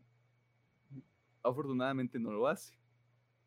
Pero jugar con esa idea de lo que podría haber pasado es, creo que es la manera más, es una manera muy elegante de manejar esa trama. Live Hatch me pasa lo mismo que con Loki 13. Yo no sabía si estaba viendo un live action, yo no sabía si estaba viendo una animación, o sea, estaba, estaba seriamente confundido. Y aparte, pues es Michael B. Sí, es Michael B. Jordan, ¿no? Es Michael B. Jordan. o sea, es, Michael B. Jordan. Pues. Es que, por si no sabían, pues Michael B. Jordan es muy fanático de productos de anime y animación en general. Y sí le gusta participar en estos proyectillos. Él, él es otaku al mil por ciento. Eh, ya les comentó Alejandro un poquito más del, un, un poco sobre la trama. Me sorprende que el corto siendo tan enfocado simplemente en una área, o sea, después de la puerta de entrada, que simplemente se queda ahí y que lo único que tenga que hacer es no moverse, es como de, entonces, ¿cómo va a salir de ahí? ¿Qué? ¿Cómo se, cómo se resuelve? Me parece una, una manera muy ingeniosa. Eh, y sobre todo me llama la atención de, pero es que como un robot que se supone que es de mantenimiento decide volverse demente y pues voy a chingarme todo, ¿no? O sea, ¿qué es lo peor que puede pasar? Solo estoy aquí, yo solo soy un robot de mantenimiento, supongo. Y el de The Drowned Giant, honestamente no esperaba mucho del corto cuando leí nada más, o sea, de, de qué se trataba. Pero esta examinación de, de, lo, de cómo la gente aprecia algo nuevo cuando es cuando está brillante, cuando está limpio, cuando nadie lo ha tocado, cuando está como en su estado más puro, entre comillas, porque estamos hablando de un cuerpo que está en la, en, la playa, y cómo gradualmente la gente dejó de tenerle fascinación. O sea, lo veían como un atractivo turístico y se trepaban en él. Y a medida que va pasando el tiempo, van tomando cosas del cuerpo. No sé si en una, en una idea de, para que sea de mi propiedad y para tenerlo yo guardado como si fuera algo coleccionable o con otro tipo de idea. Pero sigue pasando el tiempo y ya está grafiteado, ya le van quitando, le van quitando su pierna, le van quitando los brazos, le quitan la misma cabeza y te muestran que hay gente que o tiene un hueso arriba de, de su negocio, tienen, alguien tiene el cráneo ahí al lado de su granja, o sea, creo que habla mucho, y esto, es, y esto juega con el, tema de los diferentes significados que pueden tener los cortos. Habla mucho de cómo nos vamos a encargar nosotros como humanos de despedazar algo que era nuestro entretenimiento. Que es algo muy real. O sea, siempre que sale algo nuevo es como de, no mames, es que está, es que está bien chido y no sé qué. Y a medida que te aburre, o que ya pierde, ya pierde esa novedad, es como de, pues ya no le voy a prestar tanta atención, es más, lo voy hasta descuidar, o ya no le voy a seguir la pista. Y a medida que pasa el tiempo es como de, no, pues claro, yo lo vinculo mucho como con el tema de, de estrellas de reality, ¿no? Es como de, ajá, son, son bien cagados, güey, pinche gente pendeja. Y pasa el tiempo y es como de, ay, pinche gente, ya no, o sea, muérete. O sea, la gente, eso ha sido horrible y, me, gusta, me gusta ese mensaje y me parece muy apropiado que con ese mensaje, con ese corto cierra la segunda temporada. Porque es algo, es algo muy humano, porque todo lo demás es como muy, muy futurista o es muy este postapocalíptico, es muy distópico y aquí es como de, ¿sabes qué? Nos vamos a bajar un poquito de, le vamos a bajar un poquito de nivel y aquí está esta otra otra oferta de lo que se puede hacer con la animación. Digo, hablando de, de este corto en general, me recordó hace mucho una nota que vi de este, este evento que pasó en la Segunda Guerra Mundial de Normandía, de cuando bajan los estadounidenses contra las tropas japonesas. Y pues actualmente el lugar, pues dirías, pues no es un lugar que no se va y porque tiene un valor histórico y también un valor muy muy deshumanizado, ¿no? De que no se debe respetar lo que pasó ahí. y, y, ya es de que, no, pues ahí ya esa es una zona de, de bandas, ya está todo grafiteado, así de como que lugares así que deberían no tocarse, realmente como humanos no les tenemos totalmente el respeto que se le debe. Mm. Y, y, creo que se va mucho de fondo con este, con este episodio. Sí, siguiendo esa línea, yo cuando estaba viendo el episodio y vi que la gente lo usaba de juego, yo sí estaba de, ¿qué pedo con esta pinche bola de irrespetuosos? Es un cuerpo muerto, mamón. ¿no? O sea, yo, yo sí me molesté, es que, ¿por qué? Por eso yo hablaba de la deshumanización, de, es que, ¿por qué tratas de esa manera el cuerpo de esta persona? Que sí, es un gigante, pero ¿por qué? Yo sí, sí, y ya cuando, obviamente, como menciona Emiliano, cuando ya está todo grafiteado, todo feo, ya está de pinche raza mierda, güey. Es que es, esta idea de no, y, lo decía Pedro, de, de no respetar y de que, o sea, son, no, no es este por el simple hecho de que esté en un espacio público o de que se haya convertido con el paso del tiempo en algo público, no quiere decir que nos pertenece a todos. Tal vez se tiene que pensar en, un este en un ah, ¿cómo es la palabra? En un, en un estatuto mental diferente. O sea, no, no es un tema de ah, es que está en la playa y hay que treparnos y hay que cortarlo, ya hay que pintarrajearlo, ya hay que llevarnos todo lo que tiene. Es como de a ver, espérate. Sí, sí, sí. ¿No es más interesante saber si va a haber más? ¿No es más, no es más interesante por qué, o por qué está ahí, cómo llegó ahí? O sea, ¿no es más interesante tratar de identificar esas cosas? Es como de, no, pero es que está en la playa, ya está bien chido. Como de, esa falta de, de visión. Y pareciera que fue el que más me gustó, pero pues no. Pues yo tengo un empate técnico. Pop Squad y Snow in the Desert. Está bien, está bien. Pop Squad, ya lo, ya lo dijo Alejandro, me gusta mucho esta idea de, de que hay un sector en este, en este mundo distópico que por hedonismo decide no decide que ellos son su propio legado. Es como de yo voy a, yo voy a ser este yo como persona, como individuo, voy a marcar, este, voy a marcar la historia porque o canto ópera bien chingón, o soy el policía más, este, cabrón de esta ciudad, o soy, o, sea, se busca alcanzar un estatus de leyenda por esta misma idea de soy inmortal. Y lo que sucede abajo es, nosotros no tenemos ese lujo la única manera en la que nosotros vivimos para siempre es a través, es a través de nuestra descendencia, es a través, o sea, ese es nuestro legado, tener hijos. Me, interesa mucho ese puente entre por qué los de abajo, al no tener esta capacidad, no deberían tener hijos. Porque eso, es lo que te presentan a través del personaje principal, es como de él, él los liquida. No lo muestran afortunadamente, pero ese es su trabajo ese, ese espacio de lo que sucedió entre ahora hay policías que hacen esto y ahora todos, ahora todos los que lo decían puedan pueden ser inmortales o es como reservado a cierta clase social, ese puente sí me interesa conocerlo un poco más. O sea, si hubiera como ese, como, como si hubiera una precuela intermedia para llenar ese espacio está chido. Y aparte muchos, muchos de los de las escenas en la ciudad, en la ciudad normal, en la ciudad de la gente, me daban una vibra de Last of Us. Como de la, la vegetación está retomando ciertos espacios, o está, o está muy, está como muy oscuro, está muy derruido todo. Y la parte de arriba me recordaba mucho a Bioshock. Por, por, cómo estaba construida, o sea, me gustó también como ese tipo de, de paralelismo. Y con Snow in the Desert, pues ahí son madrazos, ¿no? O sea, es, es el, es el corto que tiene más acción a como yo lo veo.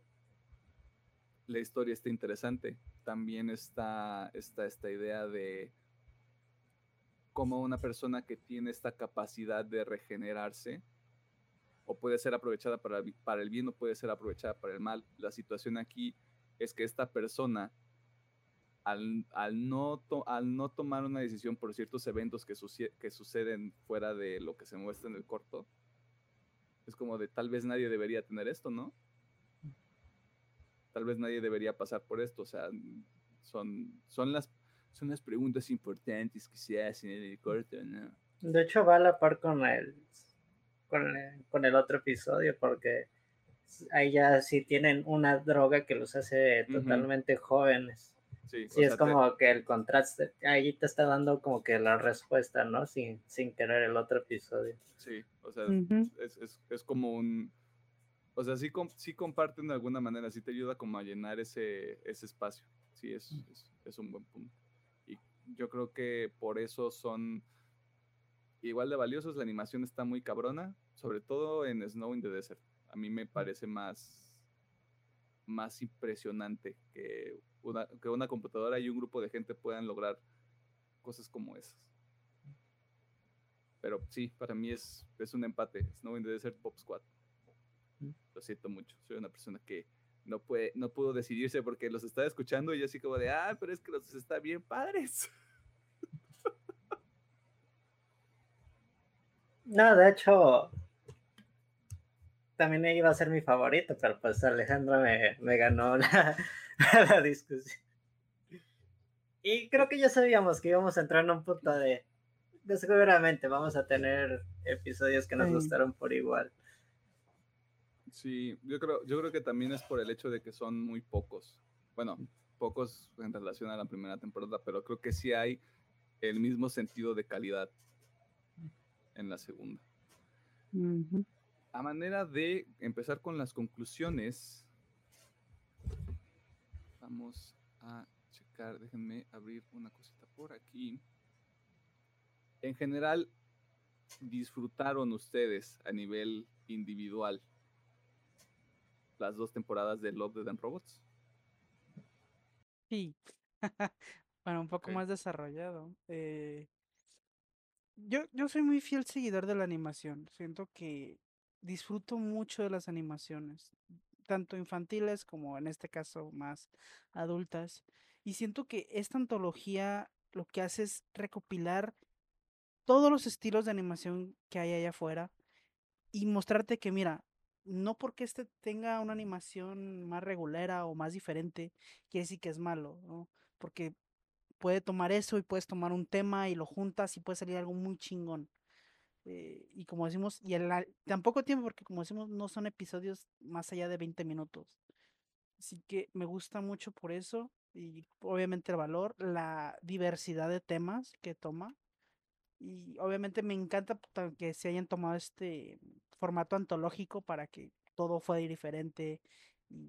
incluso eh, con distintos objetivos. Así que sí, me gustó mucho las dos temporadas. Eh, yo creo, no, no, me, no me inclinaría por una, las dos me gustaron por igual. Obviamente una tiene más contenido que otra, pero sí, eh, las dos me gustaron mucho. ¿Tu? Personalmente, a mí también me gustaron mucho las dos temporadas en general.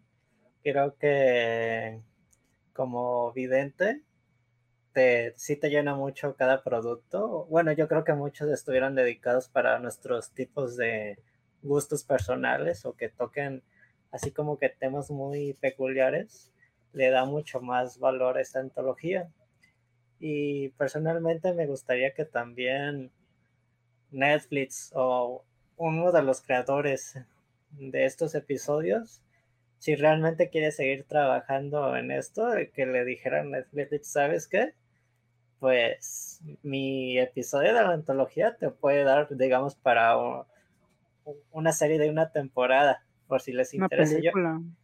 o una película, yo creo que cada episodio, de casi, casi todos, te puede dar un producto de muy buena calidad y muy interesante.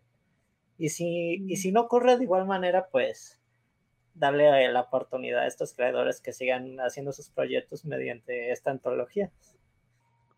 Era lo que, lo que yo comentaba a lo largo de la plática, o sea, el hecho de que cada uno de los cortos tenga este potencial para ya sea una película, una miniserie o una serie así full de chorrocientas mil temporadas, creo que también te habla del grado de calidad que, tiene, que tienen todos los productos. Y como decía Alejandro, creo que más allá de decir si, hay, si la temporada 1 es mejor que la 2 o viceversa, como producto completo, sí debería ser visto por más personas. Y me parece una decisión acertada que lo esté haciendo Netflix, porque es de las plataformas más populares, o sea, de, streaming. Yo, me, yo lo pongo ahí como top 2 no me animaría a decir quién es, o sea, si es la uno o si ahí se está dando madrazos con alguien más. pero creo que ponerlo de alguna manera en este escaparate global va a permitir que más gente vea que el, tema de la animación sí permite contar historias más allá de lo que es el tema infantil, porque yo entendería que si yo te digo, es que es una antología de animaciones, es como de, ah, pues va a ser pura cosa para niños, ¿no? No. Es, es también romper un poquito con esta, con esta percepción que hay en cuanto a la animación, por lo cual yo también, de nuevo, es muy valioso tener productos como este. Lo que comentas, creo que sí fue decisión acertada por Netflix, aunque a veces entregue productos buenos o malos. Creo que es la única que sí se tomaría el, el riesgo de tomar este tipo de productos. Yo siento que otras plataformas de streaming no se animarían porque ya tienen sus sus productos establecidos y todas sus franquicias ya dentro de esas plataformas. Y Netflix yo creo que sí se puede dar ese lujo pues de sacar algo más, algo nuevo. Lo hablábamos hace tiempo, o sea, ahorita la guerra eh, de las plataformas de streaming eh, pues está, está, dura y pues ahorita Netflix su mayor arma son estos contenidos originales donde se atreva y den contenidos muy tal cual, muy específicos, muy originales yo creo que al menos por ahora es su mejor arma. A menos que quiera comprar un estudio, pues. Pero sí. Y además, este. Si alguien quisiera hacer un producto similar, es como de no te va a funcionar, brother, porque a menos, o, tiene que estar a la par de calidad, o siempre va a haber esta idea de no, pues es que de Netflix está mejor. Sí, sí. Y creo que la siguiente pregunta es demasiado obvia, ¿Recomendarían esta antología en general? Sí, mil por ciento. Yo, a fuerzas va a haber un uno o dos episodios que van a estar diseñados para tu persona, yo siento personalmente. Y aparte, el formato antológico hace que si a ti por X o Y razón no te gusta un episodio, te lo puedes saltar y continuar al siguiente. Y si no te gusta, te lo saltas. Y hasta que llegue uno que te guste con eso. Y, aparte se consume muy rápido. O sea, para la gente que, ay, es que yo no tengo tiempo para andar viendo Netflix, esto es menos de cuatro horas y lo puedes dosificar como se te dé la gana. Sí, uno, dos episodios por día. Yo creo que eso está mucho más disfrutable que te avientes, digamos, uno o dos por día y te la administres, digamos, en 15 días, un mes, para que disfrutes totalmente toda la antología y te quedes con un mayor sabor de boca. Sí, o sea, está muy padre, está muy padre y todo, pero sí mejor dosifíquenlo porque ver 28 cortos en un día. o sea, todo está chido, pero llega un punto en el que dices, ah, Dios mío.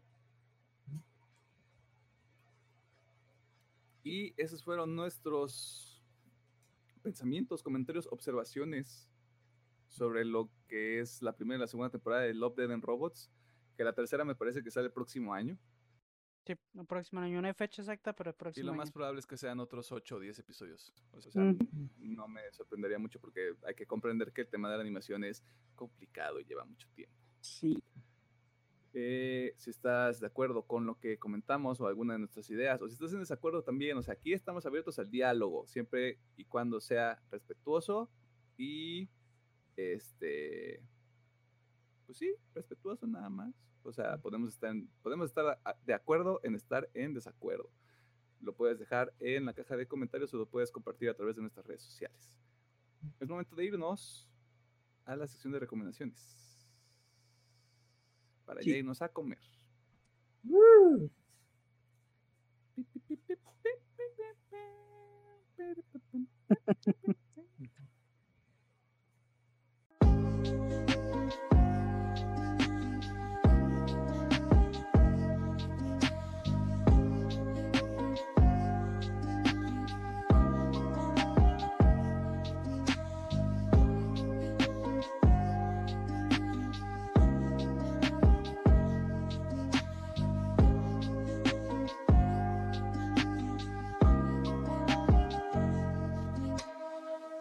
Encontramos en el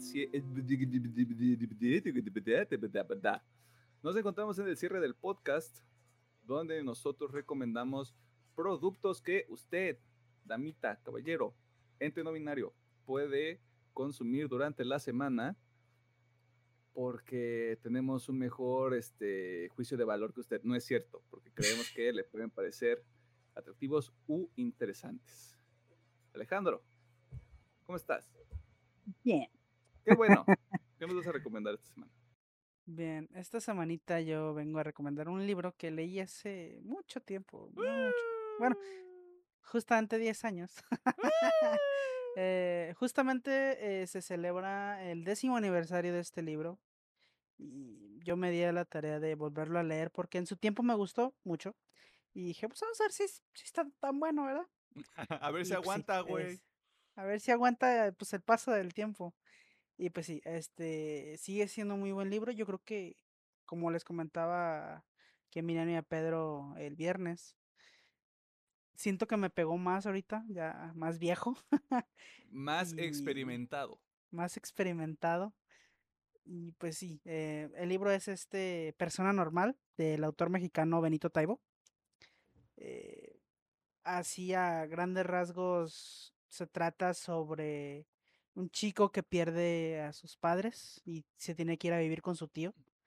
Y su tío es un gran fanático de la literatura, de los libros, lo va metiendo en este mundo poco a poco. Y pues vamos viendo cómo va creciendo su relación y pues, obviamente la, pues la vida de estos dos, de estas dos personas.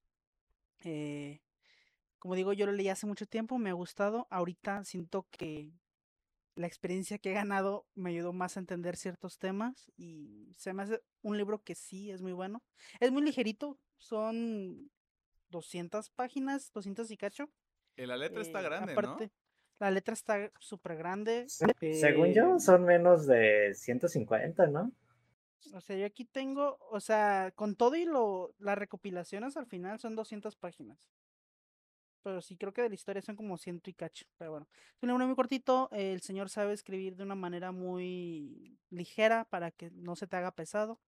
Así que, y aparte, pues apoyamos al talento nacional, ¿verdad? Claro que sí. Oye, una duda. Así, eh, tu libro está firmado, ¿no? No, el mío no alcanzó a firmarse. Este no. ¿El tuyo no? No. no yo no alcancé a que me lo firmara. ¿No fuiste ese día? Sí, pero no, según yo no alcancé. No lo habías comprado, este supongo todavía, ¿no? Supongo. Creo que sí, no me acuerdo por qué, pues no, no lo alcancé.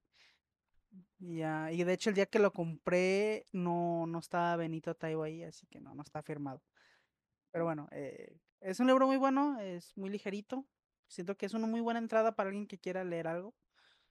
De hecho, incluso los libros que hablan dentro es una buena introducción para la gente que quiera leer. Así que dénsela, es muy bueno. Persona normal de Benito Taibo. Va que va. Y pues personalmente tiene el sello de los tres, así que totalmente recomendable. Diría dos de tres porque sí lo quiero volver a leer. Ok. A ver si, si, si termino llorando otra vez. No, no recuerdo que haya llorado la primera vez. No, tal vez sí. No sé, ya les dije, yo lloro con muchas cosas. Pedro, ¿cómo estás? Muy bien. Qué bueno. Ok, yo les voy a recomendar tres rolitas. Primeramente, el nuevo sencillo de Poppy, Fear of Dying, que lo estrenó, si mal no recuerdo, martes, miércoles. Y creo que. Pues personalmente está muy padre la canción. Y creo que otra vez va a tomar este camino de volver a sacar sencillos cada dos o tres meses para volver a formar un álbum. Entre mi segunda recomendación es Shot de The Warning, por si no las conocen, 100 productos 100% de estas chicas mexicanas de, si mal no recuerdo, del estado de Monterrey, que hacen muy buena, muy buen rock. Personalmente creo que estaban en la cúspide en el 2019 y estaban subiendo y subiendo hasta que llegó la pandemia y les frenó un poquito, pero denle una checada a su música en general. Creo que el nivel de producción y de letra y de el cariño que le meten a su música está muy padre.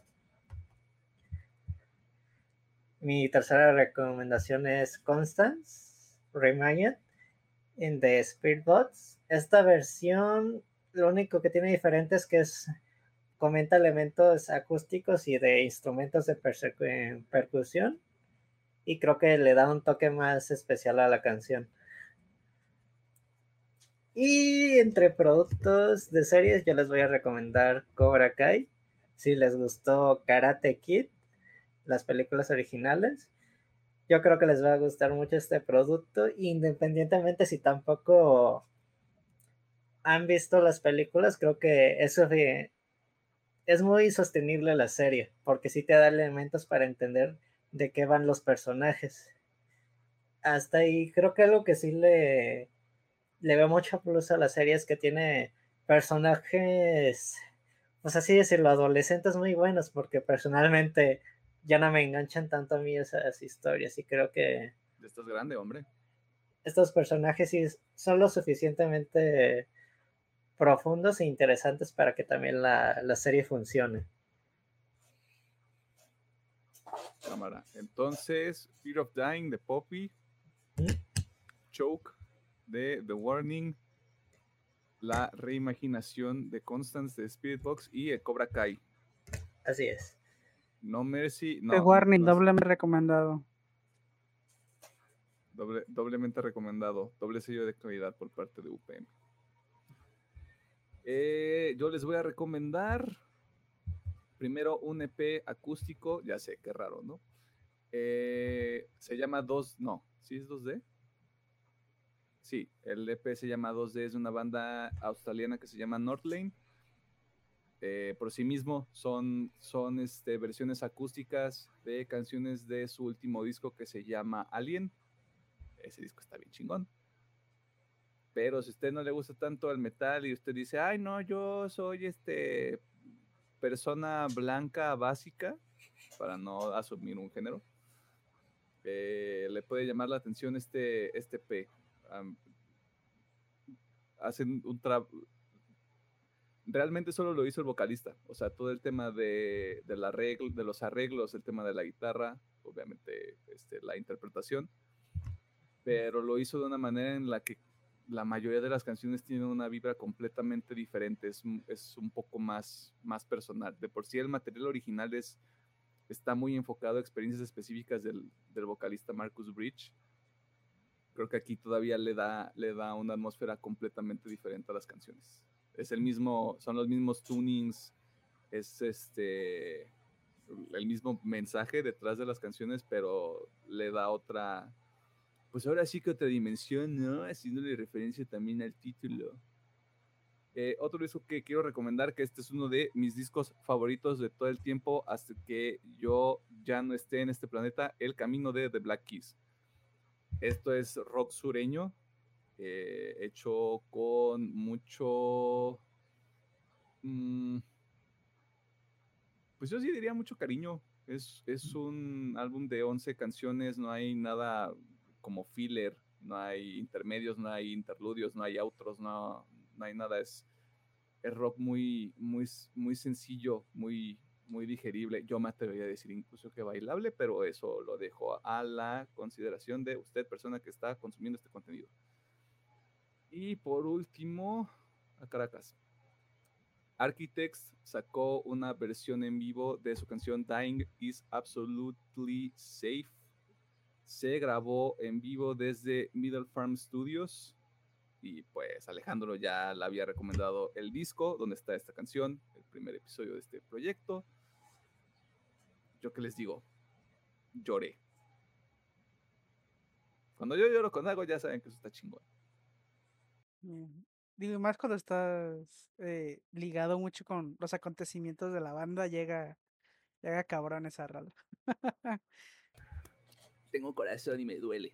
Eh, y eso es todo. 2D, eh, el EP de Northlane, El Camino de The Black Keys y esta versión en vivo de Dying is Absolutely Safe de, Architects que la pueden encontrar en YouTube.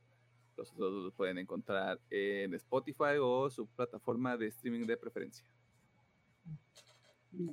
Y eso es todo por este episodio. Vamos a comer. Mm. Como pensamiento final, los dejo con que mm, Va a ganarle Cruz Azul. Háganle como quieran. Que se mantenga el meme. Esto sale el miércoles. Estamos grabando este domingo. En este momento todavía no ha pasado el partido. Yo estoy prediciendo que Cruz Azul es campeón. Y arriba el Chelsea. Se mantenga el meme. No, ya, ya, ya que El meme tiene que morir para que surja una leyenda, carajo. A la, las leyendas están sobrevaloradas. El meme me hace reír. No le hagan caso a este loco. Cruz Azul campeón. Lo sabremos más pronto. Torneo 2021, lo vamos a saber en algunas horas. Espero que esto no envejezca mal. Sí. Está bien. Adiós.